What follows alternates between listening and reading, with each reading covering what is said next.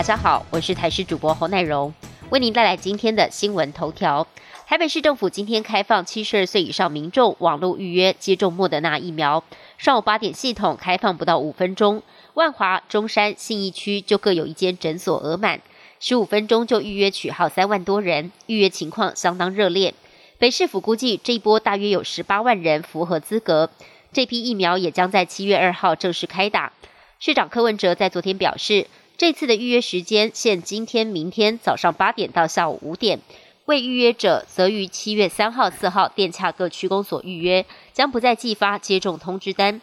副市长蔡炳坤补充，这次获配八点七万剂疫苗，如果网络预约额满，此波将无法开放未预约者接种。航空公司因为受到疫情影响，大幅减少台湾本岛飞往金门和澎湖的每日班机，导致出现了一位难求的情况。这让经常得两边跑的民众相当困扰，常常天还没亮就到机场登记候补。因此，金门县府宣布，三十号起启动紧急专机，提供台湾本岛跟金门的来回班机，直到三级警戒解除为止。澎湖机场也有类似情况，甚至有民众在机场门口打地铺过夜。澎湖县府为了协助疏运，也紧急向民航局反映，并且加开班机。政府多项新制将在明天七月一号上路。民众应该注意且把握，以免影响到自己的荷包跟权益。首先，最受瞩目的是打炒房的实价登录二点零跟房地合一二点零两大新制。金融方面则有虚拟货币实名制、个人伤害险新制。另外，为了鼓励民众孕育下一代，劳动部增加育婴假留职停薪弹性，卫福部也扩大不孕症试管婴儿补助适用对象。台美预计今天召开第十一届 T 法视讯会议，外界十分好奇美国是否会用疫苗换取台湾的晶片。对此，白宫发言人沙奇予以否认。沙奇被问到是否有任何迹象显示美国决定提供台湾疫苗，在某种程度上是要从台湾获取半导体的一种交换条件，沙奇表示不应该有这样的联想。他强调，美方确实注意到台湾取得疫苗受阻，因此才会供应疫苗给台湾。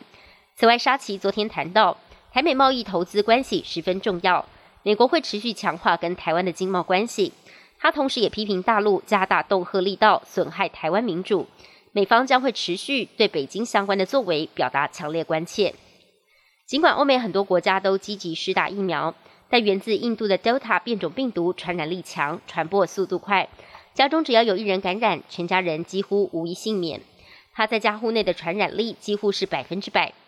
在专家眼中，Delta 病毒十分刁钻，而疫情已经朝向区域化的方向发展。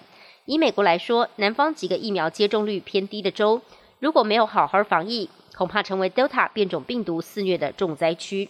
唯有提高疫苗覆盖率，才是遏制疫情蔓延的最好方法。美国西北部这几天遭到热浪侵袭，几个大城市，像是奥勒冈州的波特兰市，还有华盛顿州的西雅图市，纷纷创下高温纪录。热浪还一路往北。加拿大西部卑诗省的温哥华，还有亚伯达省，气温也不断飙升。温哥华因为热衰竭猝死的案例已经超过了一百件。这个夏天，美加地区许多民众要迎接温室效应带来的严酷考验。本节新闻由台视新闻制作，感谢您的收听。